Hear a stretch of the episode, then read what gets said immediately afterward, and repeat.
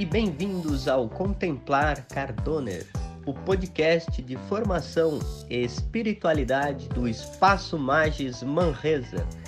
Nessa nova temporada do Contemplar Cardoner, você terá acesso às gravações do curso Cultura Digital, desenvolvido pelo Espaço Magis Manresa em outubro de 2021. Cada um dos seis episódios dessa série será voltado a refletir os sentidos e significados de ser e estar em rede. Os cortes foram desenvolvidos para proteger a privacidade dos participantes do curso e você poderá acessar esse conteúdo em vídeo diretamente pelo canal do YouTube do Espaço Magis Manresa. Te desejamos um bom proveito desse material.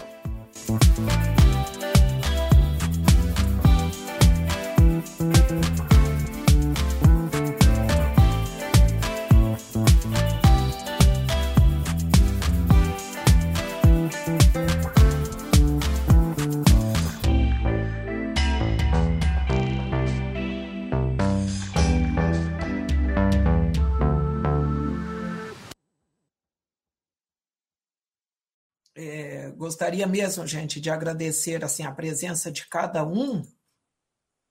Não, mas espera aí, né? Vocês vieram porque quiseram. Não, não é bem assim, né? Agradecer porque quando a gente vai falar, né, de ser e estar em rede, nós estamos, né, em rede e precisamos é, ser em rede também. Então a nossa conexão ela termina passando muito por isso, né? Ela termina passando em estarmos aqui juntos, né? Nós estamos é, presencialmente juntos, apesar de ser um presencial é, online, né? Eu estou aqui olhando é, a, a irmã, acredito que seja irmã, né? Da comunidade Madre Maria. Eu estou olhando o Edmar, que por incrível que pareça, Edmar, nesse período de pandemia, quando nós voltamos às salas de aula, a gente dizia: Ah, era você que era o Batman? Ah, você que era o Cade Karine? Ah, era você que era a Ceci? Sim, Ceci, eu, eu conhecia você, apesar que você estava com uma festa com uma, com uma foto de, de festa, né? Mas é você, então, por incrível que pareça, gente, eu reconheci muitos alunos pelas pelas figurinhas deles. E eles se faziam presente na minha vida todos os dias, por quê? Quando eu chegava ali, né, que eu via aquele rapaz com o braço assim, eu sabia sempre que era o Edmar, né, com a blusa pink ali, era sempre o Edmar. Então, de uma certa forma, é, de uma certa forma, nós estamos aqui sim presenciais, tá? O nosso presencial não é um presencial físico, mas ele é um presencial, ele é um presencial online. Eu preparei materiais a vocês, eu tenho mania de preparar material e não abrir e terminar dando a palestra a partir da primeira tela que eu olho, né? Então, esse, aquilo que, que disse o Guilherme, é sempre que nós estamos falando de tecnologias, né?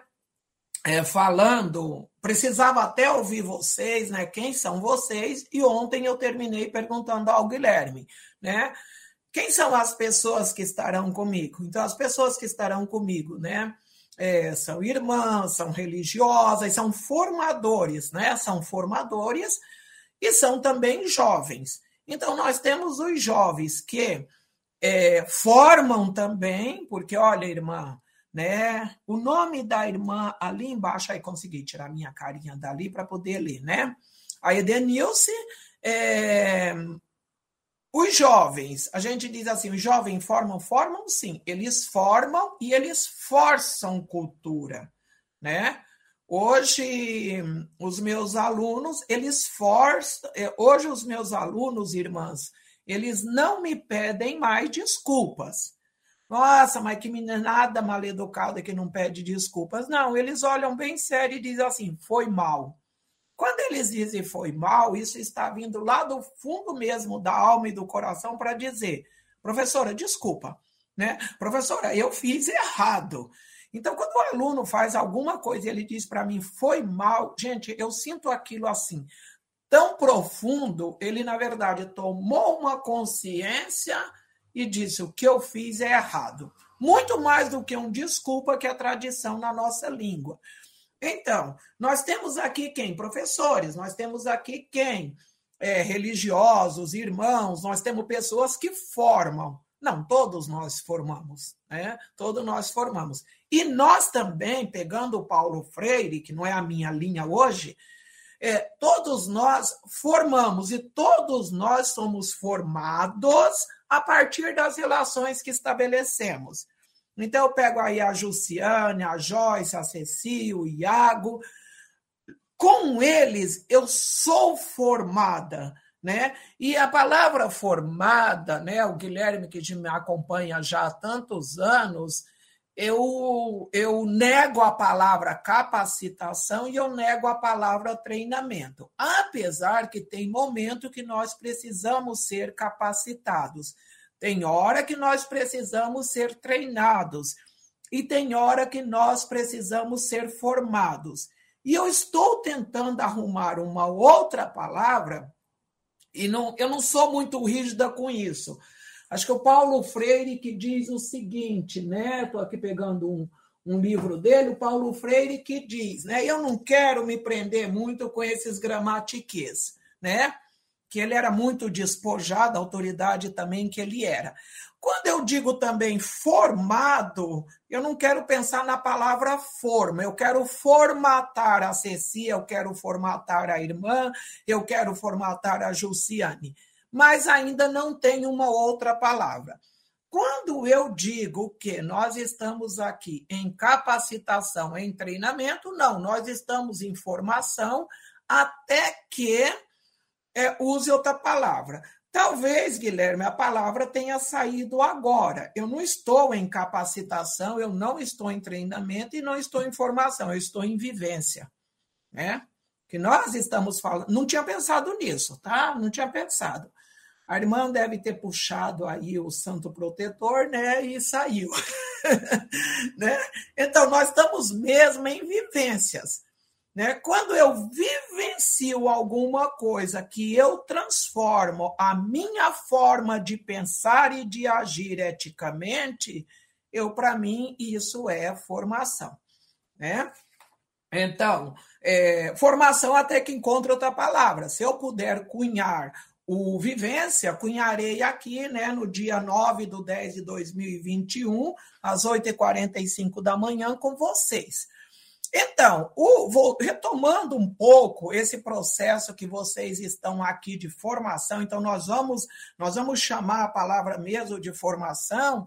Eu, eu, eu parabenizo a vocês, porque ontem à noite, sexta-feira, nós estávamos lá em um lançamento de um livro. Sexta-feira, todo mundo cansado. Eles não sabiam que vocês estariam no sábado, né?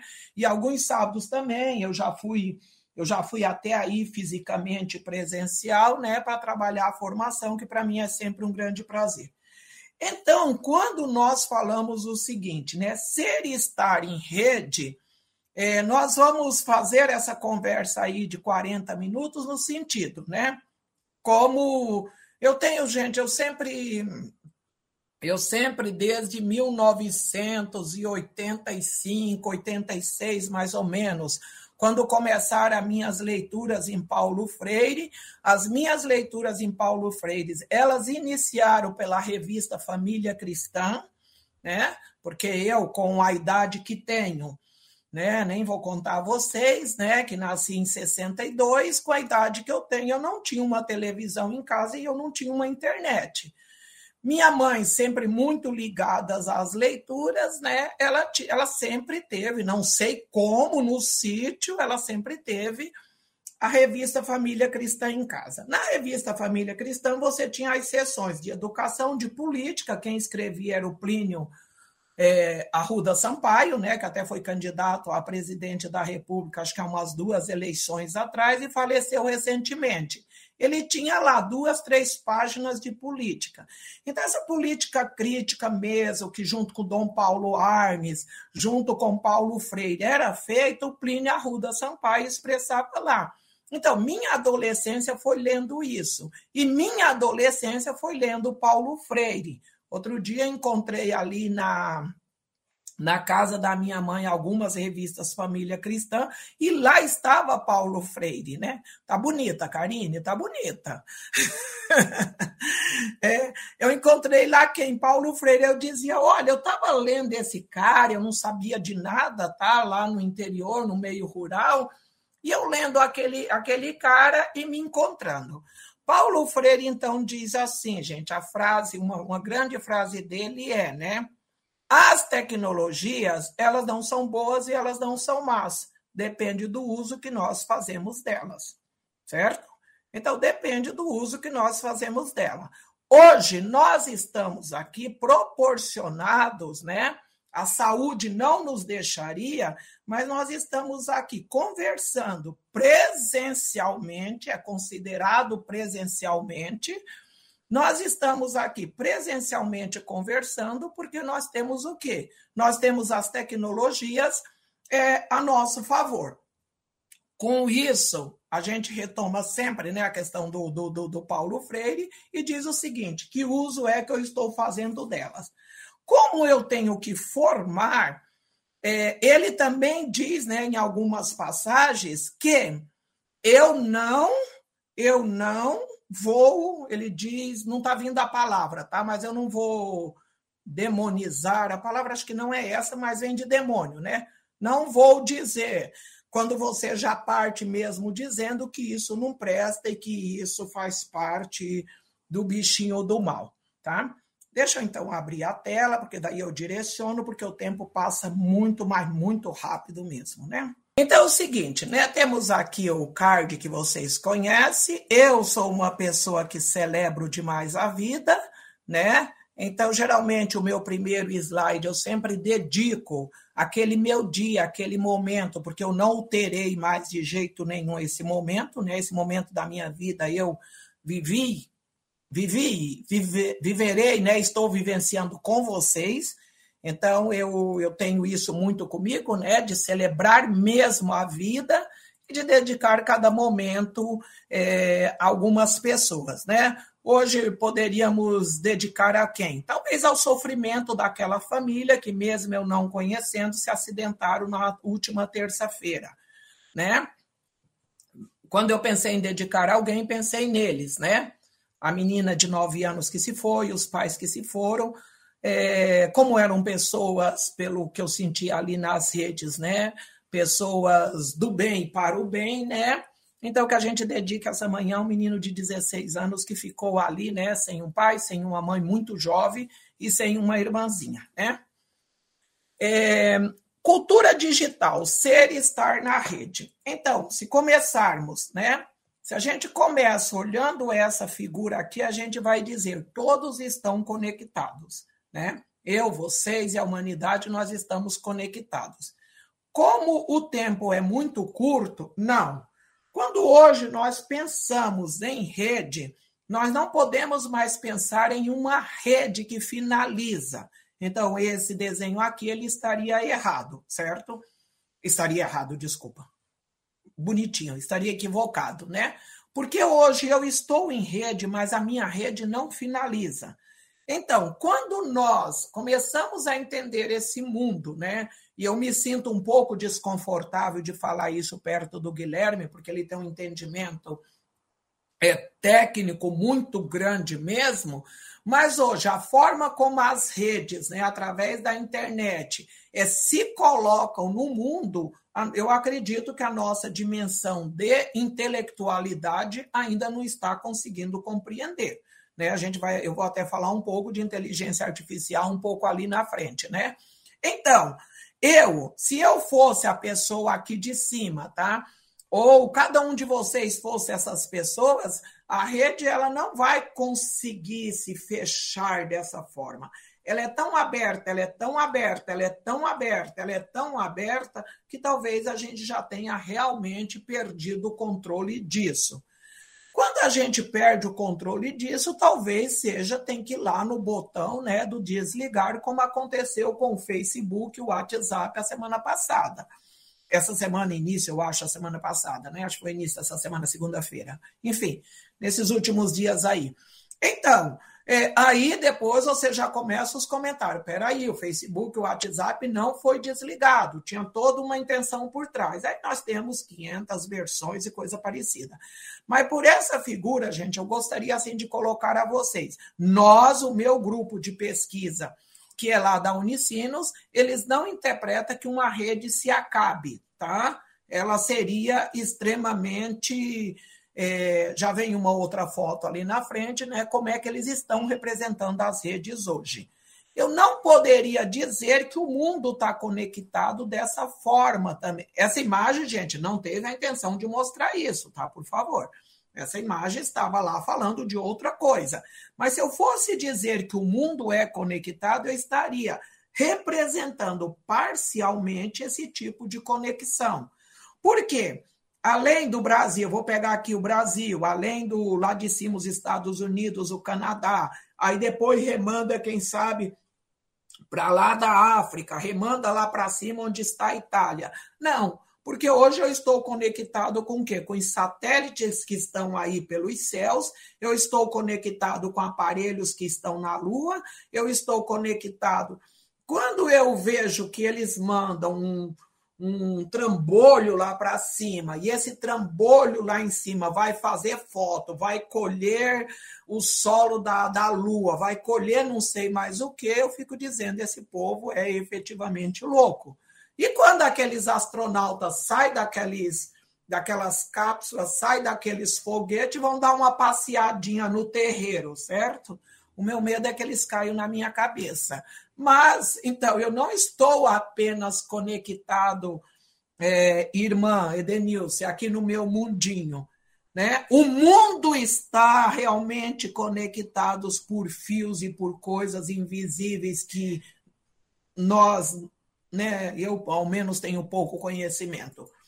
Eu poderia dizer, eu gostei muito dessas imagens aqui é, desse. Eu coloquei o nome dele, gente, porque ah, ele está aqui embaixo, o nome dele. O artista James, que ele faz, ah, ele é a partir de Van Gogh, onde ele coloca. Eu gostei muito das imagens dele, principalmente essa daqui, né? Nós vivemos mais ou menos num mundo dessa forma, né? Como se fosse um mundo de poeira.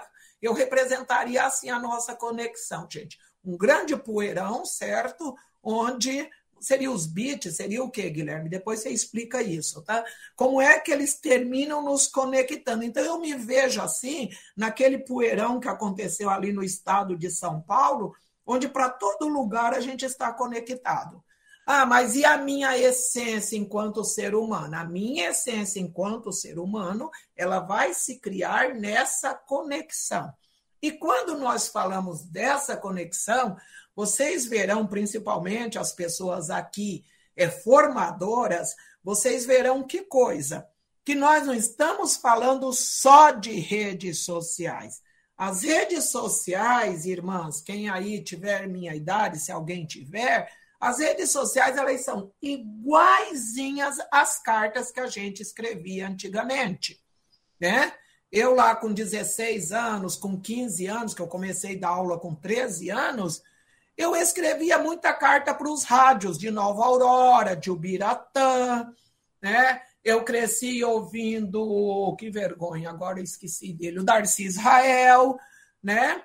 A gente, o Darcy Israel a gente não escrevia carta, a gente escrevia muita carta para a rádio de Goiuerê, tinha umas seis horas lá, a hora da Ave Maria, que era belíssima, Ana Maria vivia escrevendo carta para a Rádio Aparecida, para o Padre Vitor, qual é a diferença em eu escrever uma carta pedindo uma música no rádio ou qual é a diferença de eu passar um WhatsApp para o Guilherme?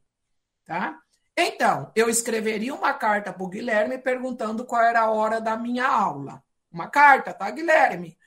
Depois, eu te telefonaria. Daí um tempo, quando eu tive mais ou menos a idade tua e da Karine ali, eu telefonaria.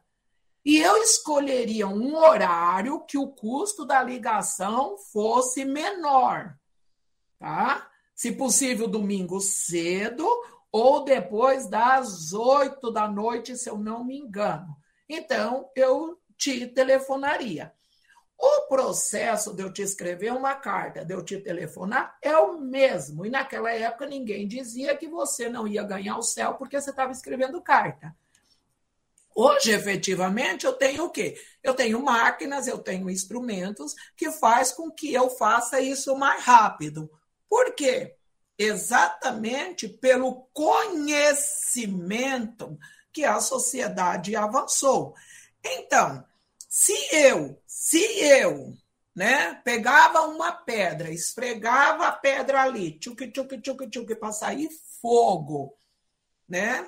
Eu fazia isso. Mas hoje eu chego no fogão, né?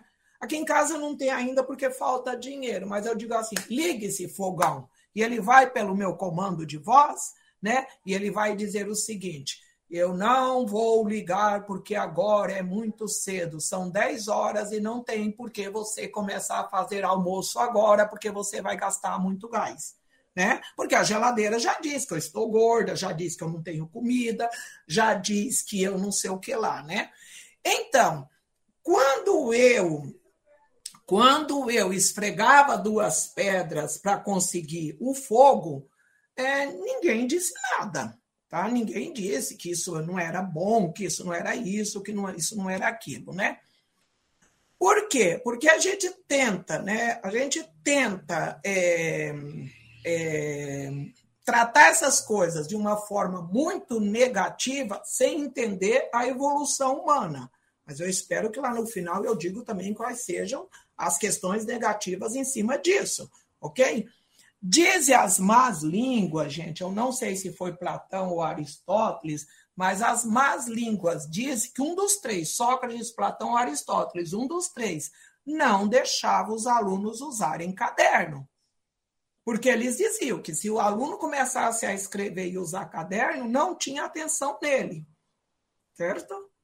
Caderno, tá? Imagina se Aristóteles, Sócrates ou Platão entende vivesse no, nas redes sociais dentro das salas de aula. Calcule vocês.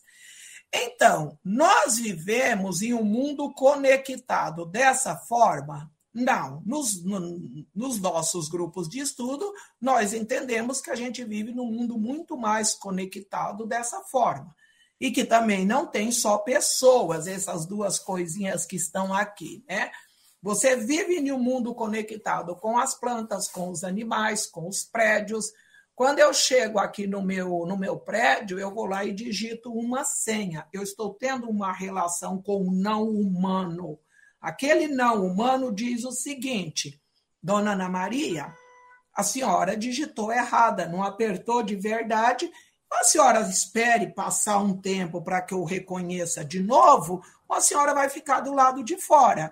Esse não humano me afeta também, porque algumas vezes os humanos são o centro do universo, os não humanos é, terminam tirando a gente do sério. Então, é preciso também, gente, num processo de formação, compreender as relações dos humanos e dos não humanos. Qual é a relação que eu tenho com o rio? Né? Para quem aqui no grupo vive mais, é assim, tem um, tem um contato mais direto com a zona rural, ou então pelas reportagens que nós estamos vendo aí, é, Cascavel está com um problema seríssimo das comunidades rurais estarem sem água, né? Um poço artesiano aí deve custar uns 30 mil reais, mais ou menos, né? Então, o não humano, o não humano, que é a água, está afetando diretamente a vida do humano. Então, como é que os humanos e os não humanos estão se relacionando nessa rede? Nessa rede. Porque na, na rede a gente coloca só o homem, mas os não humanos também dizem assim: espera aí, né? Eu estou sem água. Ah, mas quem provocou essa não água foi o humano, correto? O homem no centro, né? Foi o humano. É, o prédio, quem inventou ali a senha da Ana Maria que não está funcionando foi o humano. Mas eu quero dizer que a partir daquilo eu me estendo para o não humano, tá? É como se fosse uma extensão minha e o não humano me responde. Se esse slide não compartilhasse agora, teria problema. Se a internet não funcionasse, nós teríamos bastante problemas, certo? Então, vocês vejam o seguinte: o quanto que o não humano está afetando a nossa vida, principalmente com o advento das tecnologias digitais. Então, gente, por que, que nós estamos aqui? Estou iniciando o primeiro slide, tá, Guilherme? Por que estamos aqui num sábado quase qualquer de nossas vidas? Vivemos em processos formativos. Então, eu vou dizer que vivemos em processos formativos. Hoje, cunhado, né? Nós vivemos em processo de vivências. Uma geração prepara a outra pela educação para melhor viver em sociedade. Então, se eu estou aqui em um curso me formando, se eu estou aqui em um curso, né? É, me capacitando, me formando, e que eu penso, entende, que isso possa levar a outros jovens, a outras crianças, a outras pessoas adultas, é, um grau de compreensão melhor, esse é um processo educativo. Uma geração prepara outra para melhor viver em sociedade. Gente, parando aqui. Quando eu estou falando de tudo isso, não vai dar tempo de eu ficar batendo nisso. Eu estou falando de quê? De uma educação ética, de uma educação, eu posso até dizer cristã, né? De uma educação ética, de uma educação cristã, de uma educação que busca uma igualdade. Porque se eu fosse aqui começar a falar que ah, o capital vem e vai destruir tudo, você não pode deixar de ignorar isso. Mas se nós estamos, quando eu digo assim, que uma geração prepara outra para melhor viver em sociedade, eu estou falando do quê? De uma economia solidária, eu estou falando de uma educação emancipadora, tá? Porque não dá tempo de falar das duas. Os processos educativos precisam ser compreendidos a partir do homem. Quando ele produz sua existência, ele produziu internet, ele produziu redes sociais a partir da transformação que o homem opera na natureza. Isso é mais o marxismo, adaptando às suas necessidades. Nós só estamos aqui porque nós temos necessidade, necessidade de aprender, necessidade de estar juntos, necessidade, eu, Ana Maria, por que, que eu estou aqui? Porque eu gosto, entende? Necessidade de que eu possa compartilhar alguma das coisas que eu sei.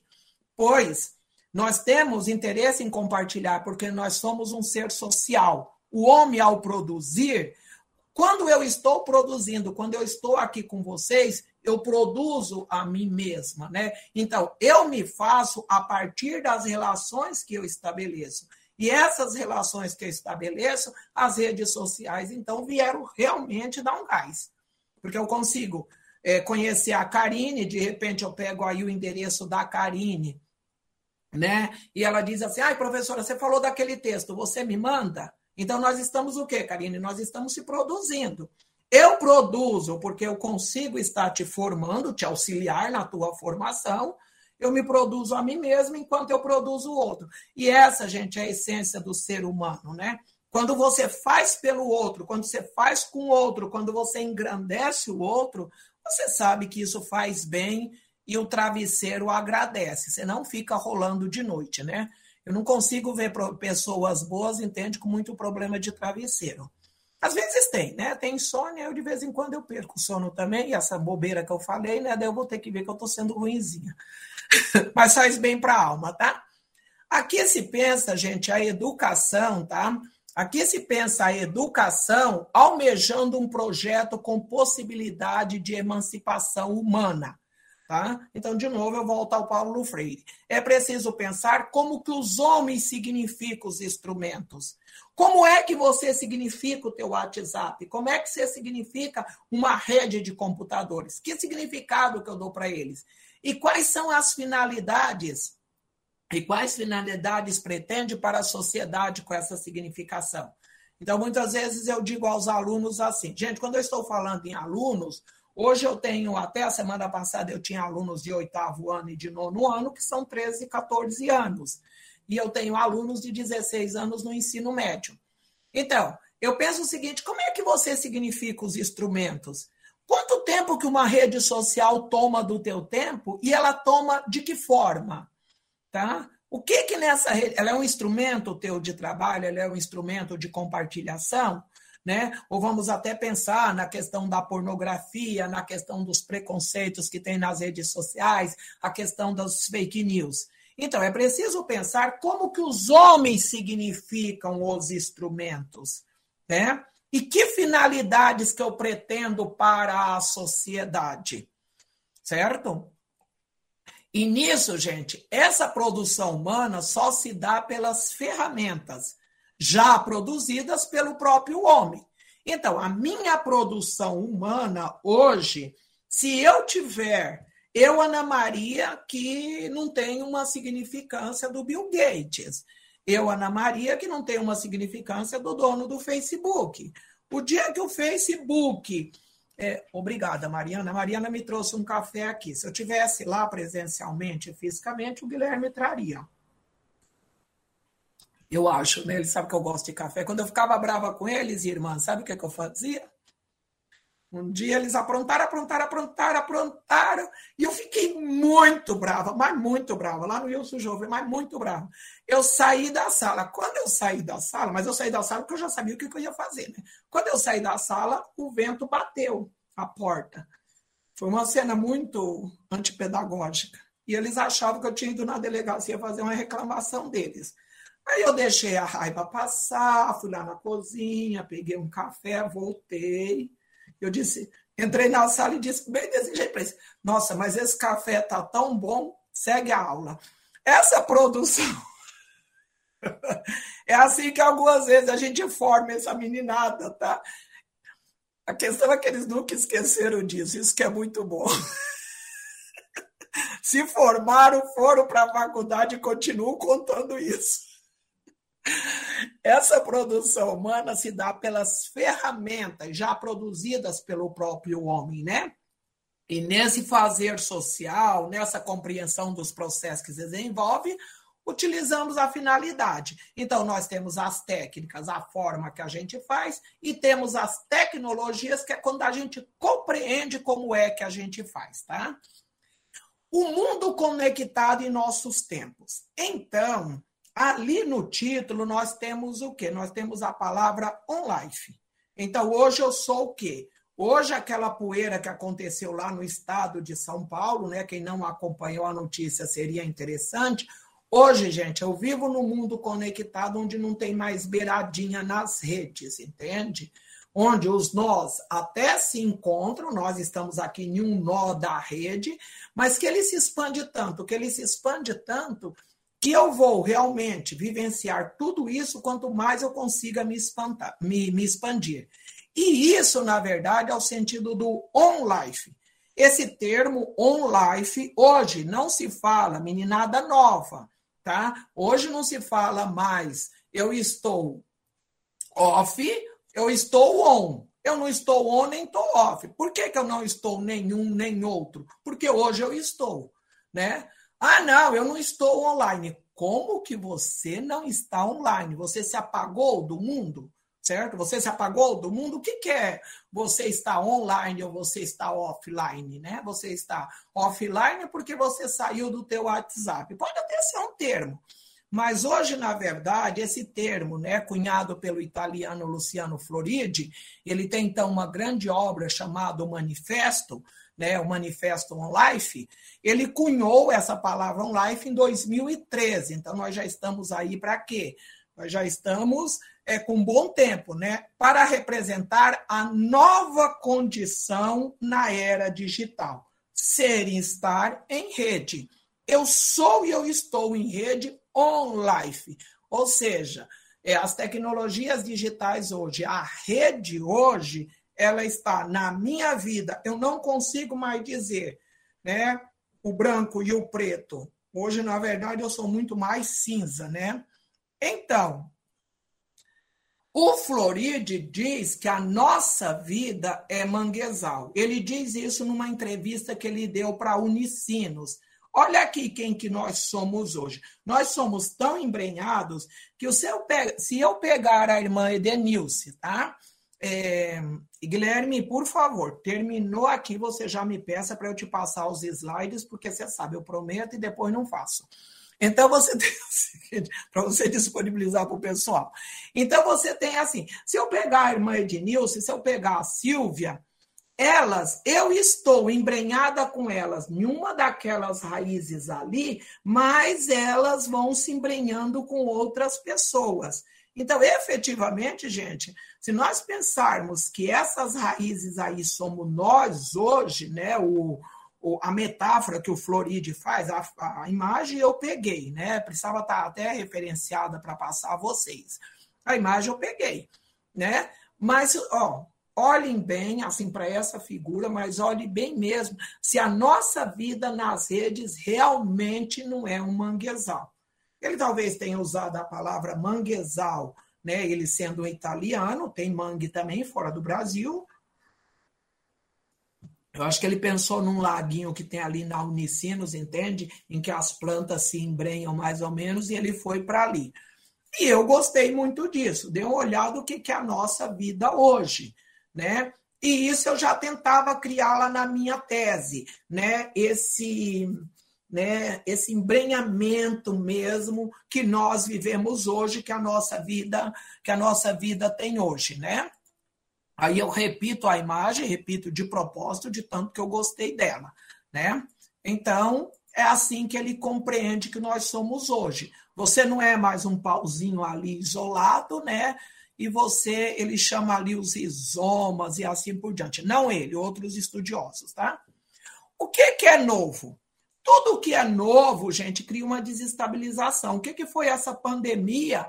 E as irmãs tendo que fazer live, as pessoas de mais de 60 anos tendo que fazer live, né? O Guilherme conhece bem as situações, pessoas tendo que estar tá transmitindo para o YouTube, pessoas tendo que estar fazendo mil coisas. Então, tudo que é novo na nossa vida cria uma desestabilização. Isso eu falo no meu mestrado um pouco sobre isso, tá? Até, até escrevi, escrevi ali embaixo. Vamos pensar o espaço escolar, as empresas, as formações. Porém, esse novo, ele é fantástico pelo seguinte: você está em uma situação fechada, né? Você está numa situação fechada, né? Como se eu tivesse aqui esse vidro de cola.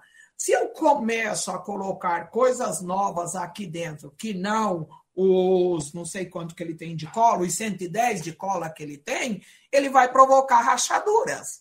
E na vida também. Eu estava em uma situação confortável, de formação, veio uma coisa nova, a pandemia, veio uma coisa nova, a internet, veio uma coisa nova na minha vida. Ele provoca rachaduras. Essas rachaduras vão ter que provocar mudanças. Essas mudanças vão ser mudanças de quê? De descobertas e de possibilidades. Né? Isso ali é fala minha. O Floride, então, diz que a realidade, ela não. Foi o Floride que disse, não o Freire, que ela não é mais nem preta e ela não é mais branca. Então, eu não posso dizer é isso ou é aquilo, né? Hoje, efetivamente, você cria diversas possibilidades. Nunca tivemos, eu não, a humanidade, né? Nunca tivemos uma possibilidade de escolha tão ampla, gente. Hoje, via web, é possível assistir às aulas de onde? De Massachusetts, de Oxford, visitar o Museu do Louvre. Outro dia eu dei uma atividade para as crianças que era espaço museal. Eles tinham que visitar o museu e, a partir disso, fazer uma notícia, né? Eles foram lá, caminharam pelo, pelo Louvre, caminharam pelo Museu do Vaticano, caminharam pelo espaço cultural aqui de Cascavel e resolveram fazer uma notícia dizendo para o pessoal que o espaço cultural aqui de Cascavel tem uma visita online. Então, eles queriam contar para a comunidade de Cascavel que tinha essa visita. Então, essas possibilidades via web, eu, eu posso estar em qualquer lugar. Diz o Paulo Freire, diz o Álvaro Vieira Pinto. Aí nós temos que pensar nas condições sociais de cada um também. Tá? Não vamos nos iludir que todo mundo pode estar em qualquer lugar. Eu estarei se eu tiver um um smartphone, se eu tiver um computador e se eu tiver internet, tá? Por favor, não vamos também achar que, como diz o, o Freire, né? Internet nem salva nem condena. O problema é que essas potencialidades, às vezes, não transformam em uma maior capacidade das pessoas, né? Então, qual é o uso que eu estou fazendo disso, né? É, Para que, que eu tenho isso? Isso acontece porque as tecnologias são usadas principalmente para vender produto para as pessoas. É muito legal, é muito legal a todos vocês sabem disso, vocês vivenciam isso. O dia que você não tiver nada para fazer, vai lá na internet e inventa de comprar um fogão, tá? A partir disso, todo mundo descobre que você precisa de um fogão, ok? Aí a irmã está lá bem descansada, ela resolve pegar uma viagem para a Terra Santa. Todo mundo virtualmente que vende passagens vai começar a dizer a ela: olha aqui as possibilidades da Terra Santa. Outro dia eu tive que dizer ao, ao meu computador, eu tive uma conversa bem séria com ele. Não adianta você me falar o preço da passagem para Portugal. Eu não tenho dinheiro. Eu tive um lero com o meu computador. Abria minhas coisas, lá estava Lisboa, Lisboa, Lisboa, e ele achando que eu tinha dinheiro para ir para Lisboa. Então, isso acontece porque as tecnologias são usadas principalmente para vender produto. Aí, gente, teria que ser todo um discurso no capitalismo. Infelizmente, não é na esfera individual que algo pode ser resolvido, mas a gente resolve as coisas na, na esfera da sociedade. E nem entendo porque as chamadas, as coisas são chamadas de mídias sociais, porque efetivamente de social, na realidade, elas têm muito pouco. Ah, as mídias sociais, elas não são sociais. As mídias e os acessos, eles são exatamente para a camada que tem dinheiro. Então, ele coloca aqui, né? É, que, que não são tão sociais. Então, quando eu falei que você vai comprar um fogão, aí nós entramos naquilo que o Guilherme pode esclarecer muito bem depois que ele é fera nisso. Que é a tecnologia, né? A tecnologia e o domínio do nosso modo de ser, com a presença da inteligência artificial. Então, a todos vocês que estão aqui, que não têm um certo conhecimento, como eu tenho, que é muito vago, tá? Mas é interessante a gente entender o que é a inteligência artificial. Quando eu procuro um fogão nas casas Bahia, no Magalu, por que, que as americanas e por que, que todo mundo descobre que eu cliquei em fogão? Tá? O desenvolvimento da inteligência artificial equivale a quê? A transferência crescente de decisões dos seres humanos para as máquinas. São, na verdade, as máquinas que vão me dizer o que, que eu tenho para fazer. Então, eu chego na frente da geladeira, ela me diz o seguinte: você está pesando tantos quilos, então você deve comer isso. Ou ela vai me dizer o seguinte: na sua geladeira está faltando proteína sua alface está terminando. Quem decide a minha vida, efetivamente, é, é, são, são, no caso, as tecnologias dentro da inteligência artificial. Mas daí a Karine vai dizer, não é bem desse jeito. Karine, você que é novinha, né? Que tem idade de ser minha neta. É o seguinte, tem mesmo. É assim, Karine. Quando você vai postar uma coisa na internet, mesmo que você não esteja falando de inteligência artificial, você está preocupado em quê? Né? Vamos supor os meninos, e não abrir a câmera. Alguém aqui, indiretamente, está tendo, uma tá tendo uma decisão sobre a vida deles.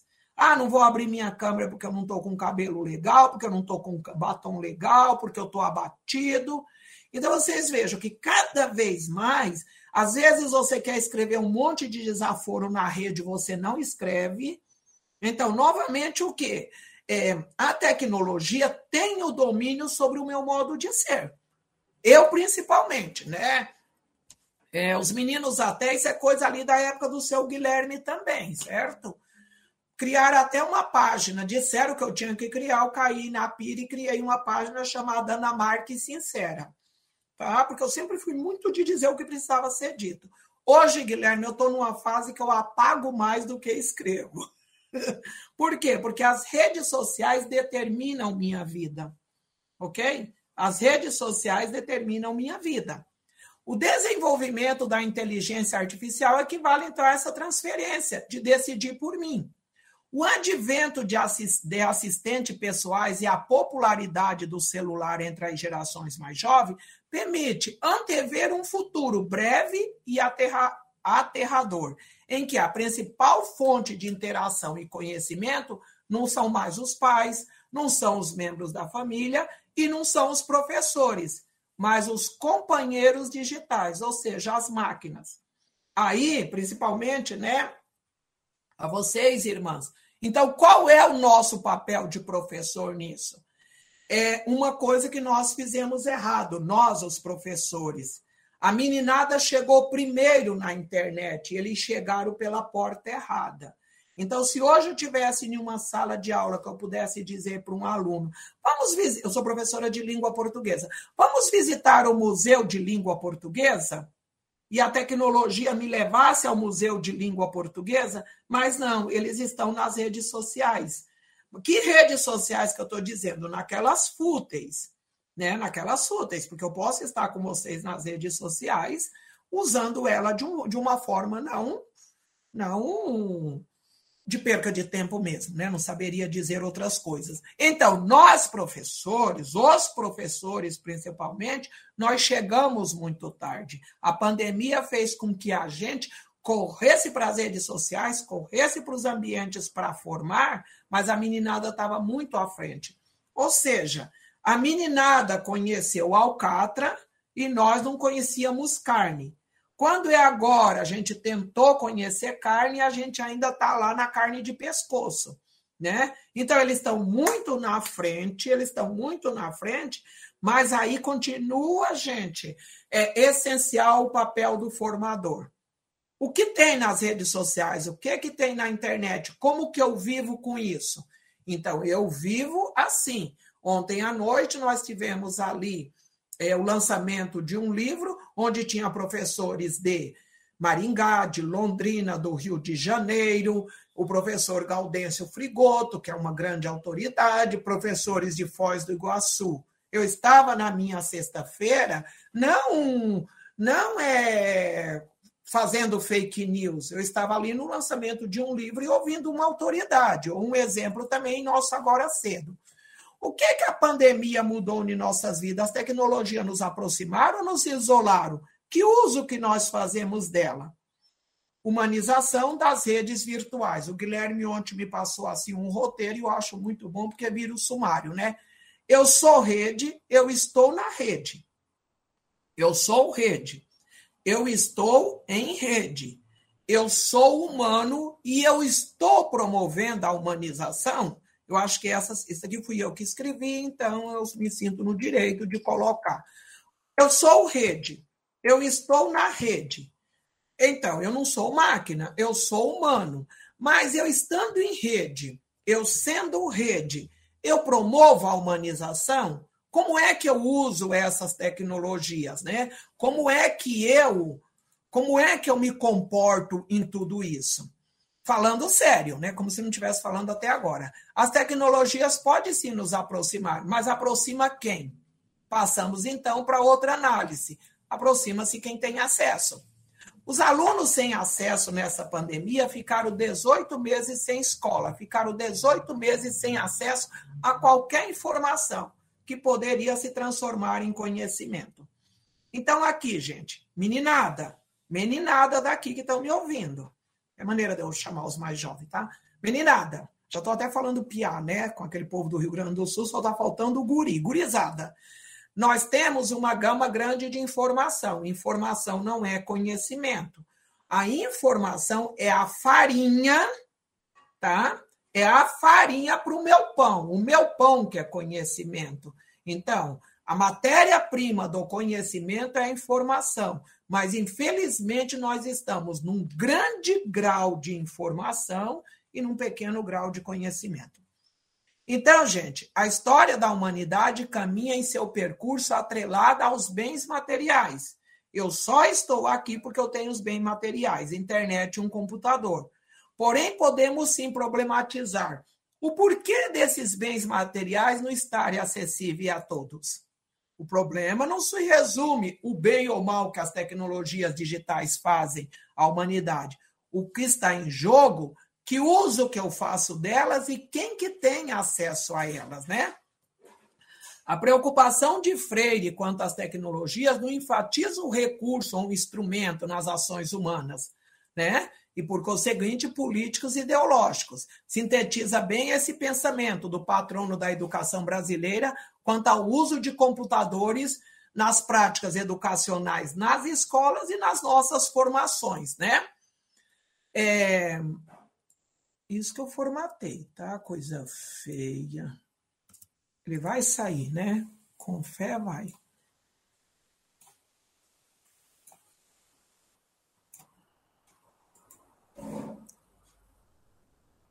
Desobediente. Paulo Freire defendia que os computadores e as, tecno e as tecnologias, em lugar de reduzir, poderia expandir a capacidade crítica dos estudantes. Então, o bater, o bater, o bater que as tecnologias, os celulares acaba com a vida dos estudantes, não. A grande questão é como é que nós os usamos. Depende de quem usa, a favor de quem e de quem e para quê. Essa é a grande verdade mesmo. Imagina eu e o Guilherme sem uma tecnologia ou sem uma rede de internet, né, Guilherme? Agora, nós dois usamos para quê, né? aquilo que você me disse, sem entrar no mérito da coisa. Você disse para alguém, uma, você disse para alguém, me dê cinco minutos, e com cinco minutos eu resolvo o problema da matrícula de 500 alunos. Imagina, né? Me dê cinco minutos. Você tinha o quê? Você tinha a informação, mas você tinha muito mais o conhecimento, mas você tinha o acesso. Então eu uso para quê? Né? Eu uso com que finalidade? Qual o meu objetivo mesmo enquanto ser humano? Qual uso deveríamos fazer e não temos acesso? Que uso deveríamos fazer e não temos acesso? Quem tem ou não acesso à tecnologia? Aí eu busquei um quadro, né? Minha mãe é filho de, de é filho não, minha mãe é nordestina, minha mãe é de Pernambuco e a minha mãe ia muito nas cacimbas, né? Uma máquina de lavar a 12 mil reais, que lava e seca, isso é uma tecnologia. Olha, gente, vocês me desculpem aí, tá? Mas eu fui atrás de uma máquina, as máquinas têm Wi-Fi. Eu queria saber o que, que eu faço com aquele Wi-Fi na máquina. irmã, irmã Denilson, você sabia que as máquinas têm Wi-Fi agora? O que, que eu faço com aquele Wi-Fi? Não sei, eu ia ler, tá? Aí tá lá o sinalzinho do Wi-Fi, né?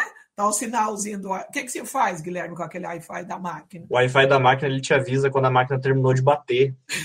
é verdade, para pessoas que Não, deixam sim, a sim. máquina batendo em casa e vão trabalhar. Você recebe uma mensagem no celular falando assim: ó, sua roupa está pronta. É verdade, gente. Não, não. Sim, eu, eu entendi. Assim. Até deu. Recentemente foi até engraçado que teve até um uma notícia falando do, do problema de LGPD que a Samsung estava enfrentando por causa da máquina. Porque a máquina estava roubando os contatos da, da pessoa. Porque ao invés de ele ligar para a pessoa, ele estava pegando os telefones dos outros e mandando para a empresa. Quer ver a piada que eu vou fazer, né? Roupa suja se lava em casa, tá vendo? Então, gente, a partir da explicação do Guilherme, quando eu vi o Wi-Fi na máquina, eu falei, Ana Maria, vai ler. Não me deu tempo, tá, gente? Então, uma máquina de lavar a 12 mil reais, com essa tecnologia, que lava e seca, continuará empurrando a senhora pobre para a bacia de roupa na cacimba, tá? A palavra cacimba está escrita aqui. O que é cacimba, né? Aquele grande poço de pedra que tem muito no Nordeste, né? Lages, e que a água da chuva vem, que o povo fica usando essa água por seis meses até chover de novo. Tem lugares que tem três, quatro anos sem chuva. E do lado nós temos a máquina lava e seca com inteligência artificial. É perigoso, gente. Eu vejo uma máquina vindo assim, batendo palma, chegando aqui na porta e dizendo: Ana Maria, já terminei, tá? Vou me desligar. É mais ou menos assim que ela vai fazer. Ela vai achar onde eu estou, né? Mas aqui, gente, nós temos duas coisas bastante interessantes. Quem é que tem acesso a isso? E quem é que tem acesso do outro lado? Então, a dona Maricotinha aqui, até tinha o nome dessa, dessa, dessa pessoa ali, tem várias fotos dela, era uma reportagem, né? É, a senhora pobre com uma bacia de roupa na cacimba. Enquanto, quem que tem acesso aqui do outro lado? Então, as tecnologias estão para quê? Aí nós caímos numa outra questão, né? Os países, que países e povos estão sendo vacinados? Das mais de 5 bilhões de doses de vacina Covid aplicadas globalmente, apenas 0,3 foram administradas nos, sete, nos 27 países mais pobres do mundo. Até peço desculpa pelo tamanho, eu tinha reformatado. Não, não peguei o, o arquivo errado, não. Mas, enfim, gente, nós temos 0,3%. O Brasil, que está com a vacinação é muito baixa, vacinou 43% as duas doses, certo? 0,092 é o que foi vacinado na República do Congo. Mas aí vocês têm a Índia, vital para o fornecimento do mundial das vacinas, recentemente restringiu a importação. Os Estados Unidos também não exportaram praticamente nenhuma vacina e os Estados Unidos compraram três vezes a mais de vacina, né, que precisavam. Então, eu precisava de um quilo, eu comprei três quilos. Porque se eu, eu penso, penso, tá? Não tenho leitura sobre isso. Eu compro a vacina, eu detenho a vacina, depois eu posso lá no Haiti, que ninguém está sendo vacinado, e fazer os meus benefícios. Quando eu faço os meus, meus benefícios, já diz o Paulo Freire, eu tiro a capacidade e autonomia daquela nação pensar. Então, gente, a tecnologia, eu sou rede, eu estou em rede, eu sou humano, eu estou promovendo a humanização, volto ali, né? Eu continuo lutando no sentido de pôr a escola à altura do seu tempo. Então, eu deixei a frase porque é essa, mas como nós estamos aqui em um curso de formação, eu continuo lutando no sentido de pôr a minha formação à altura do meu tempo. Ou seja, eu não posso negar um celular, eu não posso negar um WhatsApp, eu não posso negar um Facebook. Mas que uso eu faço dele? Não fui ingênuo, diz o Paulo Freire, não fui ingênuo apreciador da tecnologia, não a divinizo de um lado, nem a diabolizo, era essa palavra que eu queria lembrar, de outro. Por isso, sempre estive em paz para lidar com ela. Faço questão de me tornando um homem do meu tempo. Como indivíduo, Paulo Freire diz assim: eu me recuso ao computador porque acredito muito na minha mão. É, nós temos que pensar o Paulo Freire, que já faleceu aí em 90 e. Ai, que vergonha. 93, 95 por aí, né? É, e já com seus 70 anos, então estamos falando de uma pessoa né, que completou 100 anos esse ano. Então fica fácil de fazer as contas.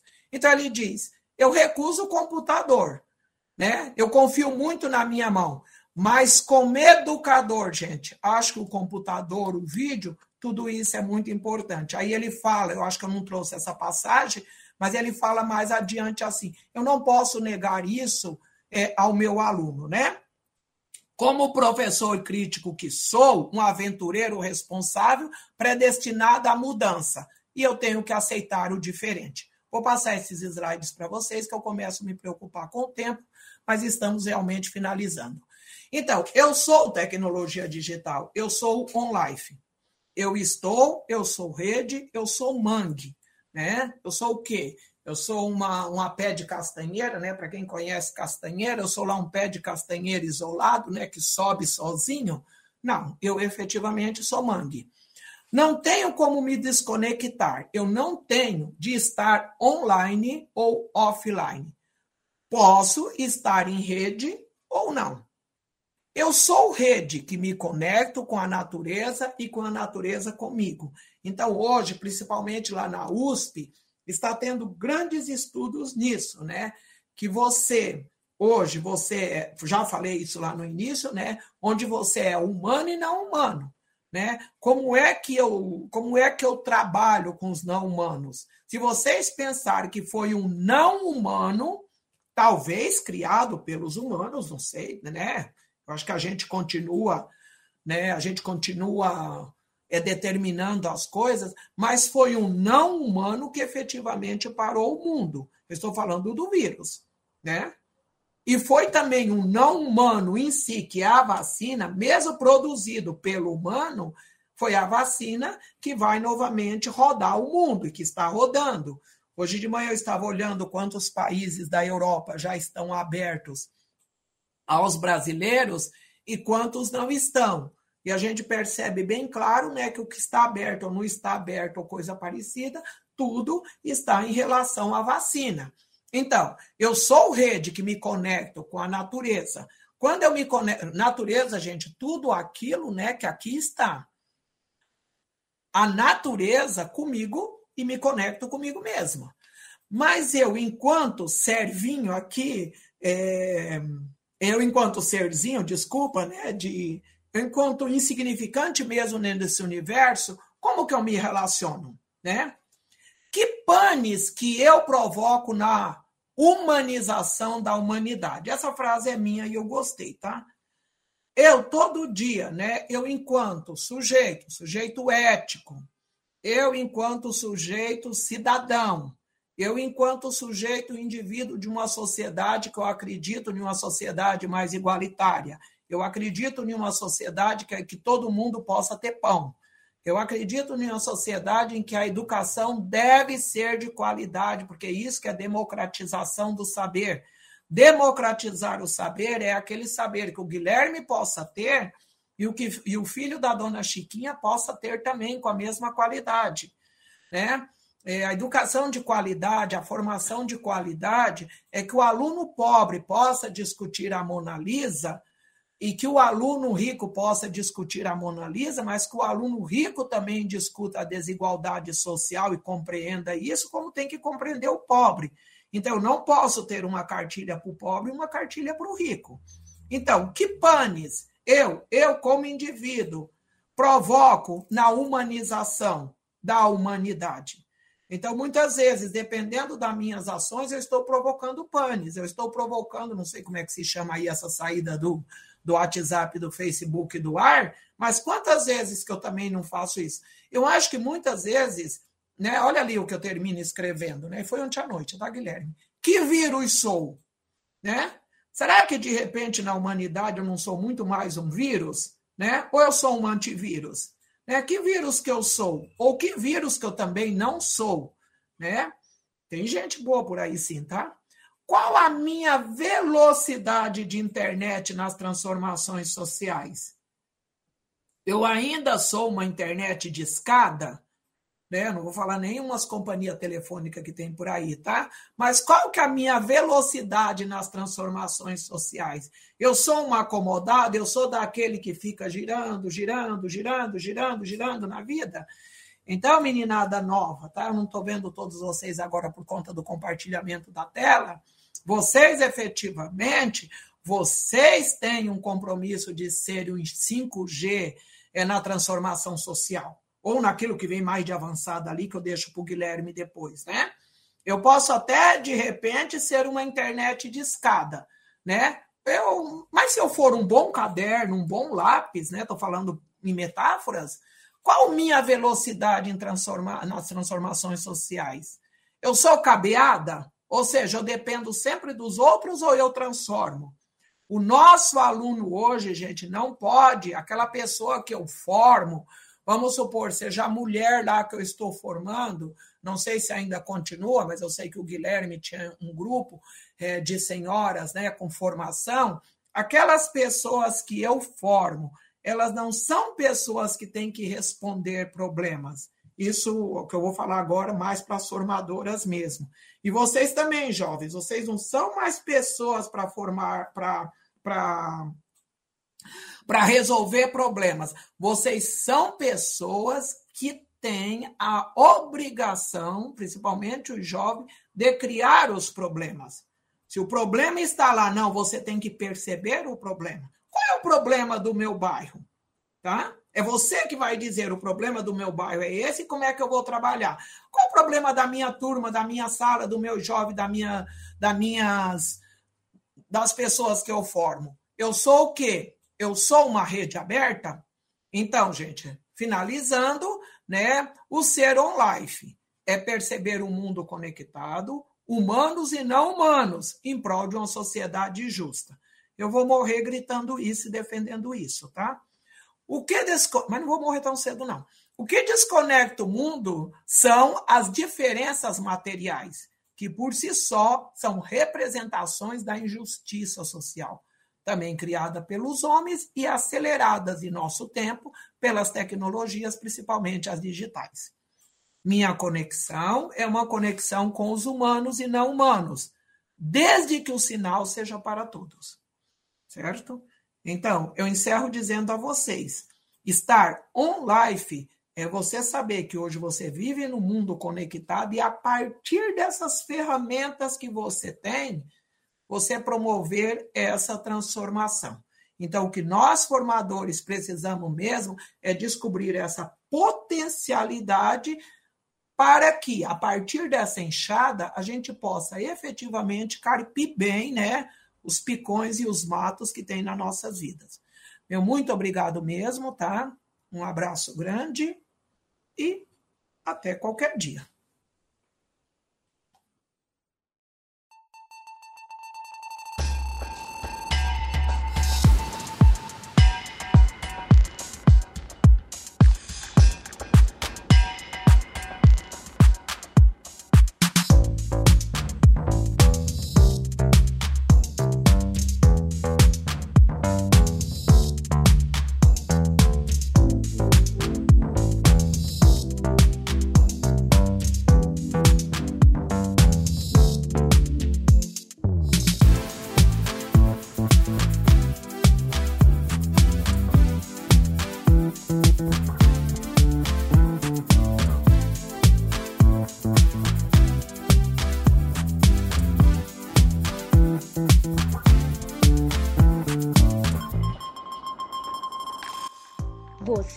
Acaba de ouvir um dos episódios da série Cultura Digital, do Contemplar Cardono, o podcast de formação e espiritualidade do Espaço Magis Manresa.